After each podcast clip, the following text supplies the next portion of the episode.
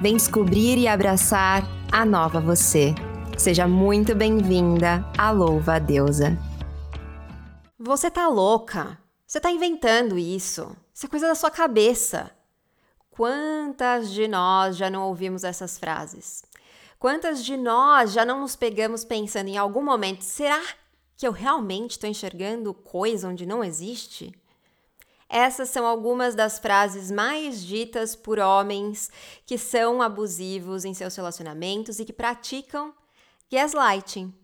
Se você está acompanhando o BBB 22, você deve estar tá um pouco familiarizada com esse termo. Para você que nunca ouviu essa palavra, em tradução literal, gaslighting significa manipulação. E sim, o pontapé para esse episódio foram as diversas situações em que o Arthur Aguiar praticou esse tipo de violência contra algumas mulheres da casa do BBB. E hoje, para além de te ajudar a reconhecer que seu parceiro pode estar tá reproduzindo isso ou algum outro homem que você conheça, eu vou tentar entender, junto com vocês, em mais um Presa Conversa, porque eu sempre saio da discussão me sentindo louca. Porque os homens manipulam. Vamos lá? E para falar sobre esse assunto e talvez virar um acompanhamento da minha refeição de hoje, eu recebo o psicólogo e doutorando em psicologia social na USP, que faz a mediação dos encontros do Ressignificando Masculinidades, Danley Pereira. Seja muito bem-vindo à Louva Deusa e ao Presa Conversa. Olá, Sofia. Olá, ouvintas. muito prazer e obrigado pelo convite. Vamos lá. Então, ó, Danley, você tá preparado para colocar a sua cabeça para jogo? Ah, vamos nessa. então, a partir de agora você tem 25 minutos para me convencer a não comer a sua cabeça e eu vou começar te perguntando o seguinte: pergunta básica que tá a origem a esse episódio. Por que que os homens manipulam tanto? Olha, complexo. Eu acho que existem dois pontos assim muito cruciais da, da manipulação que são importantes de se falar. Eu acho que o principal deles é a posse, que a gente pode pensar em vários âmbitos dos relacionamentos e por que, que ele acontece mas eu acho que também uma questão, para além da, dessa, desse tipo de posse, uma questão de dominação em que o homem aprende que ele tem que, que dominar aí a mulher. Então, o primeiro ponto que, que eu mencionei, né, na questão da posse, eu acho que é muito comum, enquanto dentro de uma relação, de um relacionamento amoroso, ou até em outros tipos, né, acho que é importante frisar também que essa manipulação acontece também nas amizades, nos, nos contextos de trabalho, né, profissionais, então, nos relacionamentos, principalmente, é muito comum que os homens tendam a isolar as mulheres de outros convívios sociais e de ir tentando ali, né, fazer, ah, mas porque você está falando com esse amigo, porque você está falando com essa amiga, ela está, sei lá, diversos tipos de manipulações, né, como se aquela pessoa tivesse contra a relação dos dois e que aí por isso ela precisava se afastar dessas pessoas, o que pode chegar às vezes até a família, né? Tem mulheres que com esse tipo de mani manipulação, acabam até se afastando, se distanciando dos seus familiares, o que torna ainda muito mais difícil de perceber o que, que ela está vivendo dentro dessa relação. Então, naquilo que eu falei, né, dessa dominação que os homens aprendem sobre as mulheres, acho que desde muito cedo a gente vai aprendendo a ouvir muito mais homens e não ouvir ou inferiorizar o discurso das mulheres. E aí, mesmo quando né, a gente não tem razão numa discussão, eu, eu, acho que eu falo muito a gente, porque quando eu falo de masculinidades eu também estou me incluindo. É, quando tenho uma discussão, né, um conflito entre um, um, homem e uma mulher ali pensando numa relação heteronormativa, né, é muito comum que esse cara não compre o discurso da mulher, por mais que ele esteja errado. E aí, para ele faz todos os tipos de volta né, possíveis ali para garantir que ele saia com a razão e aí, é, é esse tipo de frase que você falou no começo, né? Será que eu tô louca? Será que eu tô vendo coisa? Porque também é muito comum que os homens vão repetindo esse discurso, né? De está vendo coisa, isso não existe, onde você viu isso, que isso, eu só me dedico à relação, enfim, e vários tipos de, de frases que são muito, muito comum de ouvir, que aí realmente vão minando né, a autoestima, a autoconfiança dessa mulher. Aí chegando sim nesse lugar né, que esse homem tenta colocar essa mulher desde o início assim de uma relação. Então acho que são esses os dois pontos principais, assim, né? A posse na questão de é minha mulher, né? Ou é minha namorada, então essa pessoa só pode dedicar atenção a mim, exclusivamente a mim, né? E não a outras pessoas, porque senão isso pode estar ferindo, né? A minha masculinidade ou pode estar ameaçando a minha relação porque é muito mais fácil uma pessoa de fora enxergar o, o tipo de comportamento que o homem está fazendo do que a própria mulher ali dentro da relação, com toda a afetividade envolvida, assim, né? E o outro que eu acho crucial é essa questão da dominação que os homens aprendem entre homens e mulheres, né? Que eles têm, que eles detêm o poder e aí que eles têm que sair por cima, né? Que essa mulher não tem o direito de questioná-lo. Então, pelo que você está me falando, tem muito a ver com, com o machismo, né? Que estrutura, inclusive, as relações. Mas esse, é, esse, essa necessidade de manipular, a gente vê, né? Relações em que isso é muito frequente, né? Eu tô falando a gente ver, mas a verdade é que eu me vi em relações em que o tempo todo eu tava me questionando, gente, será que eu tô ficando louca? Porque toda discussão parece que eu saio. Às vezes eu, eu iniciei uma conversa para falar de alguma situação que ele estava fazendo, quando eu vi, eu já estava pedindo desculpas, sabe? E isso era muito frequente. Então, é, a minha pergunta é: para além do machismo, existe algum tipo de compulsão nessa manipulação, assim, a gente pode falar de um transtorno ou alguma compulsão? Sim, eu, eu acredito que exista né, essa relação entre transtorno e manipulação, gaslight, até a mentira também, que também é muito acompanhada da manipulação em homens. Então, sim, né, podem existir casos de pessoas, homens específicos que tenham algum transtorno de personalidade específico e que por isso vão né, exercer esse tipo de manipulação mas eu acho que é fundamental também diferenciar que isso não ocorre só com homens que tenham transtornos, porque senão a gente joga a bola muito para, ah, eu não tenho isso, né? E como você começou a conversa, eu, eu lembro até que a, a esposa do Arthur também foi lá denunciar a psicóloga, né, Manuela Xavier, que tinha falado das práticas de gaslighting dele também. E aí é, é, diferente, né? Uma coisa é comportamento que a gente aprende, né, socialmente, aprende entre homens, entre homens e mulheres, entre mulheres e mulheres, enfim, que vão, né, também nos ensinando esse tipo de prática. E outra coisa é transtorno, que pode sim ser acompanhado, mas não necessariamente é isso, né? Porque é muito comum, por exemplo, se a gente for pensar o Arthur, aparentemente não tem nenhuma, nenhum diagnóstico, nada do tipo, mas sucessivamente tivemos ali no BBB ele manipulando todo mundo e todo mundo, enfim.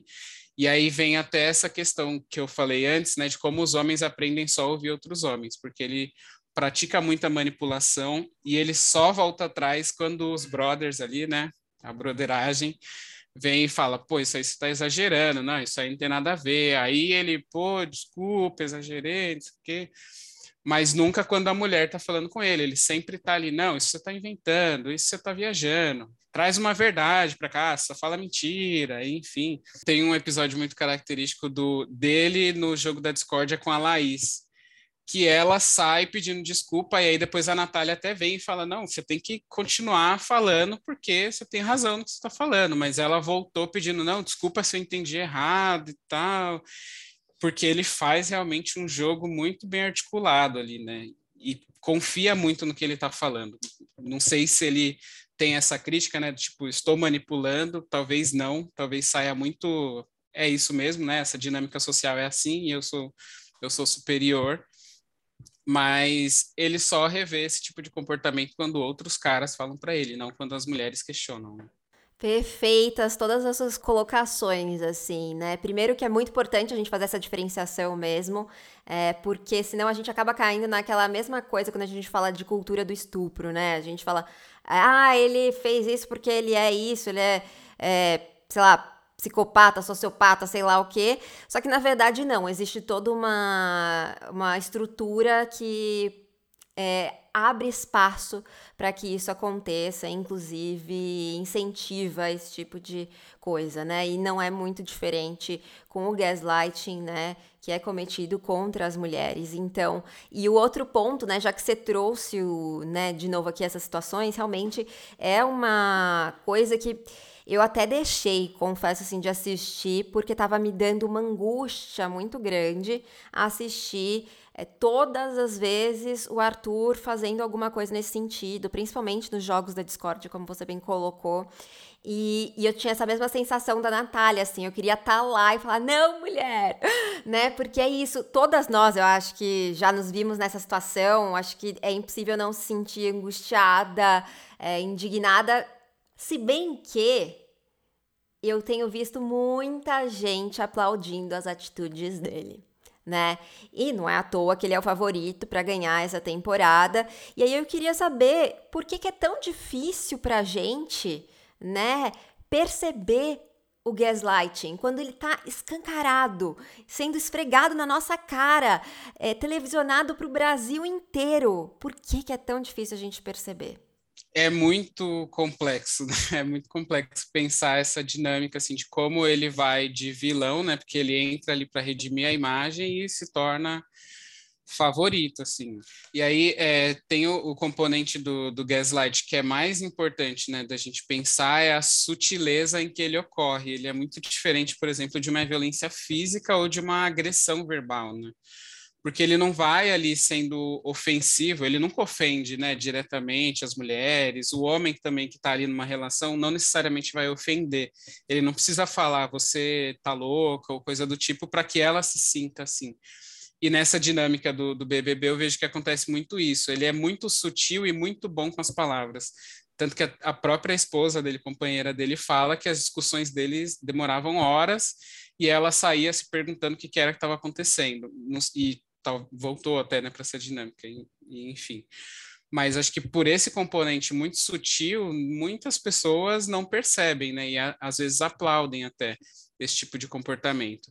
E aí tem uma outra reflexão que eu queria trazer também, que é do quanto que socialmente a gente valida também esse tipo de, de atitude dos homens, tanto entre homens, então é muito comum quando, por exemplo, você um homem né, começa a namorar ele ouvir dos colegas uma série de piadas.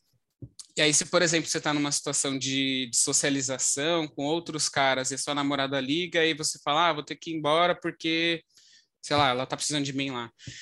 Vão provavelmente invalidar ali a sua masculinidade, né, entre ah, pau mandado, ah, perdemos um soldado e frases do tipo que a gente escuta muito em socialização masculina. E isso vai ou punindo o cara que obedece, né, o que é parceiro da sua companheira ali, mulher, enfim, ou ele vai, né, pelo outro lado, ele vai começar aí o contrário, manipular e mentir e aí sim ser aplaudido por esses caras.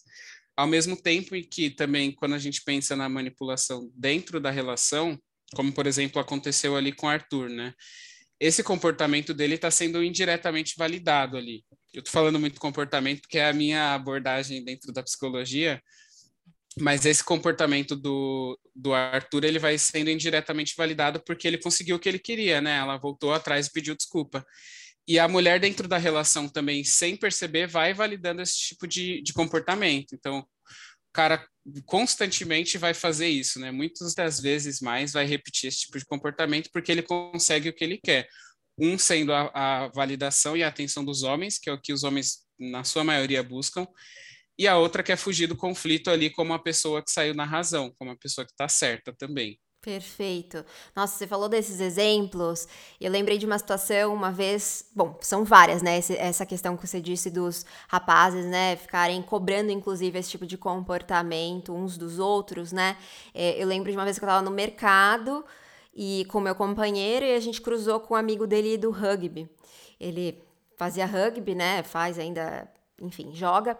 E aí esse amigo virou e perguntou: ah, por que, que você não deixa mais ele pro rugby? Porque foi uma fase que ele não estava mais indo pro rugby, né? Então, é, me colocando como a pessoa que estaria proibindo, né? E aí virou para ele, e aí, você, vai, né? Você não vai mais por causa dela? Que que não sei o quê.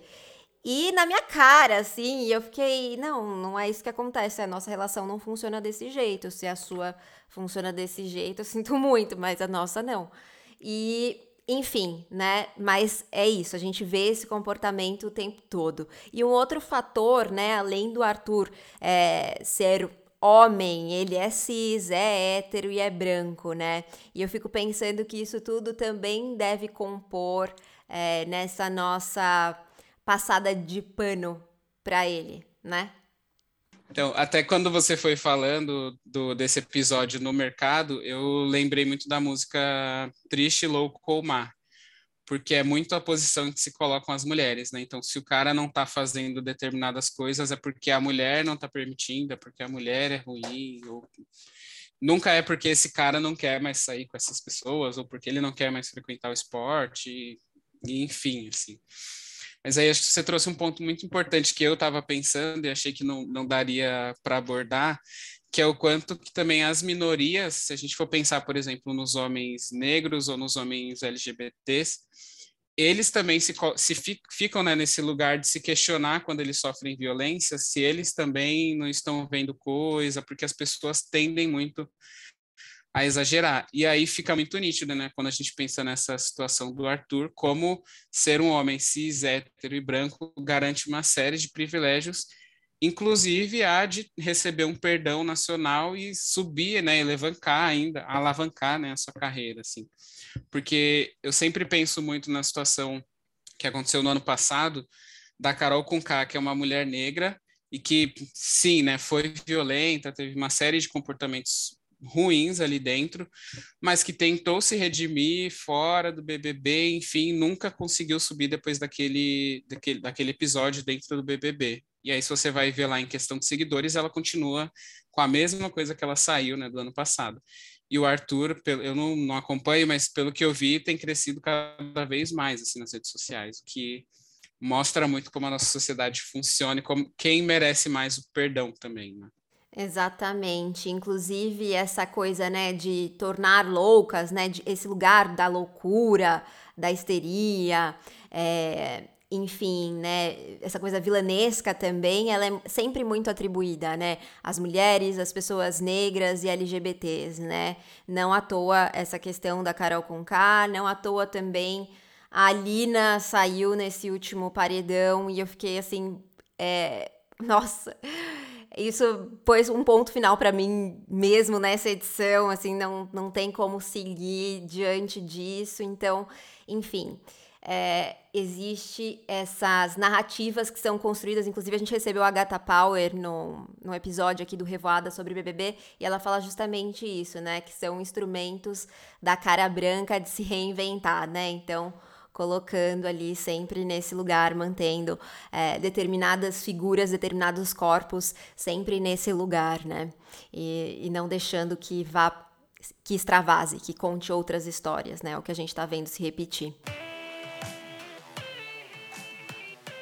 Agora eu quero saber, esse uh, manipulador, né? Ele pode deixar de ser a pessoa que comete gaslighting, assim, né? Que geralmente essa pessoa aqui, esse cara que é manipulador, a gente vê, como eu disse, né, há pouco, ele repetindo isso com muita frequência em vários relacionamentos, é, não só relacionamentos amorosos e tal, mas de diversas naturezas, frequentemente com relação às mulheres, né? Porque é isso. Quando o cara fala, ele repensa, como você exemplificou no caso do Arthur. Mas tem como ele deixar de ser em algum momento manipulador? Há uma esperança? Sim, eu sou da psicologia, eu preciso acreditar né, nessa mudança do ser humano, assim. Então, e até é importante pensar, porque como você mencionou no começo, eu medio junto com o Fábio, com o Rafa, o Lipe, os encontros do Ressignificando Masculinidades, e aí tem uma estrutura que se repete muito dos homens chegarem né, até os encontros, que é quando o relacionamento está passando por turbulência ou quando a relação acabou. E aí isso exemplifica muito aquela coisa que eu falei, né, do como esse comportamento vai sendo validado ali, né, dentro da relação. Só que quando essa mulher corta, aí o cara vai perceber que tinha alguma coisa errada. E a, tendência é muito grande de que os homens cheguem para conversar lá no, no, no, grupo, justamente nesse momento em que eles percebem que tem alguma coisa errada, mas não conseguem ver o que, que é. Então, eu acredito sim que muda, tem, tem é, esperança né, dessas pessoas mudarem, e inclusive acontece ali, né, em rodas, como a gente conversa muito, não tem tema, né, a gente chega e fala ali, os homens no geral chegam e falam sobre o que estão sentindo, o que estão passando, enfim, e outros homens ou a gente, né, na posição de mediador, vamos pontuando também essa fala, e a, a, o que a gente recebe de feedback é que isso vai trazendo outras percepções, né? Esses caras começam a ver em outras relações passadas o que eles já repetiram, uma série de outras coisas que eles já viveram e com, se comportaram né, daquela forma, ou até se pegam ainda na atualidade reproduzindo, mas conseguem repensar um pouco mais. Então, eu acredito que sim, né, que dá para mudar. Eu acho que isso passa muito pela conscientização pensando que as mulheres atualmente assim apresentam mais questionamentos dentro da, das relações e não voltam essas questões para elas mesmas, eu acho que os caras tendem hoje a se chocar mais com é, que essa masculinidade não cabe mais e que não está dando muito mais certo e que eles vão precisar mudar. Então, para mim, passa pela conscientização e pelo questionamento de, das mulheres, de outros homens, principalmente, porque eu acho que é quando esses caras conseguem se abrir, né? Então, quando tem muita gente que fala assim, meu, não acredito que tem um monte de homem falando as mesmas coisas aqui e não estão com medo de, de, serem julgados, enfim, porque um dos princípios do grupo é esse, né? Não o não julgamento. Mas se a gente encontra, né, pessoas que consigam alertar e que consigam refazer, eu acho que quebrar essa resistência, né? Porque se a gente pensar numa mulher falando, acho que vai ter muito mais resistência. Esse cara vai se colocar na posição de tentar dominar ali e não de enxergar o próprio comportamento eu acho que tem possibilidades, assim, tem e esses grupos têm mostrado que isso é possível, né? Então, se eu sou um cara que tô ouvindo esse episódio porque recebi da minha namorada, da minha amiga, do meu amigo, enfim, de alguém, por algum motivo eu tô ouvindo esse episódio e falo, hum, acho que tem um sinalzinho aí, já percebi algumas questões, alguém já me falou isso, enfim só receber esse episódio, acho que já é uma boa indireta. É, essa pessoa deve, esse cara deve buscar um grupo ou ele, enfim, quais que são as indicações a partir daí? Perfeito. Eu, né, e os meus amigos também, a gente sempre parte da ideia de que um primeiro ponto é reconhecer que você é machista porque foi cresceu né, numa sociedade machista, então você reproduz isso de diversas formas. E aí, na prática, eu acredito que terapia é fundamental. É, se não quiser participar de grupos, né, existem vários grupos pelo Brasil aí online, presencial, enfim.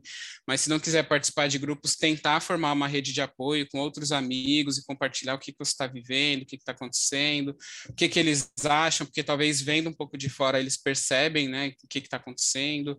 Acho que consumir conteúdos como o, os episódios aqui da Presa, né, que são muito ricos, eu vi todos já praticamente, são muito ricos.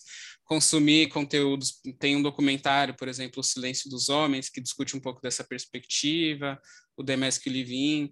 Eu acho que começar a, a criticar um pouco do seu comportamento e aí na prática ir fazer terapia, conversar com amigos, conversar até com a companheira, né, de perceber, ah, pô, tô reproduzindo mesmo tipo de comportamento, tô tentando, sei lá mas ser uma forma de escapar, porque os homens raramente colocam para fora as emoções, né? expressam sentimentos ou se questionam dos seus próprios comportamentos. Então, acho que tem esse grande leque de possibilidades para fazer. Assim, por, por exemplo, o meu ponto né, de começar de acordar, assim, né, acender a luz para discutir masculinidades e rever foi um podcast do Mamilos que fala sobre masculinidades. Então, isso me mostra que a informação, a discussão, o conhecimento pode transformar, sim. Perfeito. Então, vamos buscar conhecimento, vamos alimentar aí a nossa cabeça, enfim, de várias, vários conteúdos que possam nos dizer sobre isso e buscar ajuda sempre que preciso. Danley, eu preciso te dizer que, assim, eu não queria comer a sua cabeça. Não queria, porque o papo foi tão gostoso. Foi muito bom esse papo. Mas tem uma manada de lobas deusas aqui, desesperadas, com uma saliva caindo da boca e elas estão dominando o nosso estúdio e elas vão comer a sua cabeça. Não vai. Ai, meu Deus. Olha! Não! Darley, brincadeiras à parte. Agora eu quero saber o você, de você.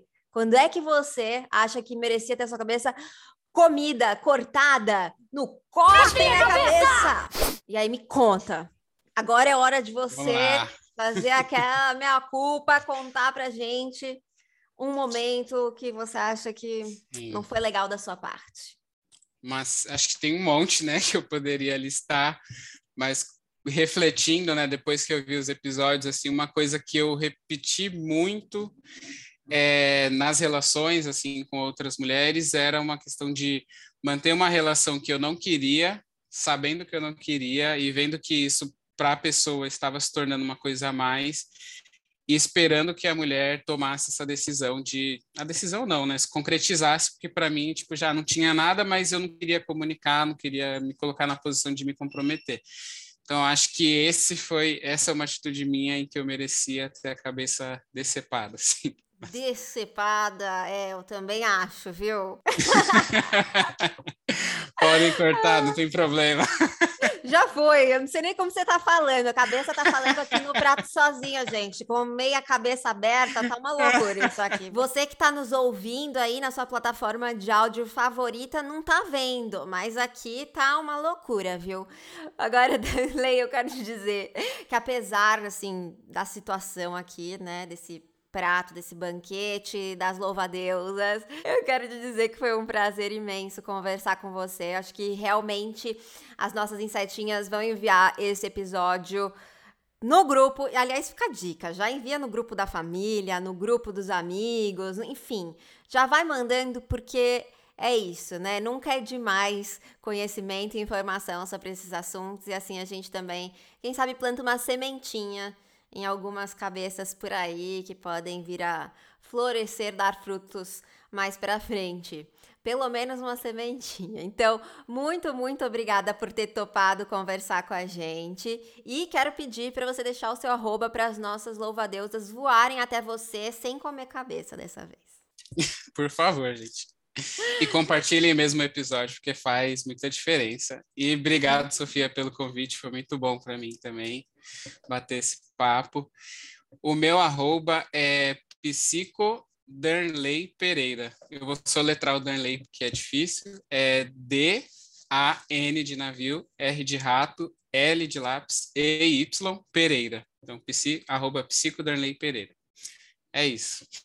Maravilha! Vamos voar até lá. E lá no nosso arroba podcast Louva Deusa, vamos deixar também o arroba do Danley. Vamos deixar vídeo contando sobre isso. Enfim, vai ter vários posts sobre esse assunto. Então corre lá, arroba podcast Louva Deus. E olha, foi profundo, né? Eu amo quando a gente consegue pelo menos desfazer alguns enigmas do, sobre o pensamento masculino. E você, Insetinha, o que, que você achou? Me conta lá no Instagram. Já aproveita, ativa a notificação aqui nessa plataforma que você está nos ouvindo e classifica a gente. Porque isso ajuda esses episódios a chegarem a cada vez mais pessoas. E, infelizmente, esse é o último episódio do Presa Conversa dessa temporada. Mas na próxima temporada tem mais. E semana que vem tem episódio novo da Louva a Deus, episódios tradicionais por aqui. Então a gente se vê semana que vem. Até lá!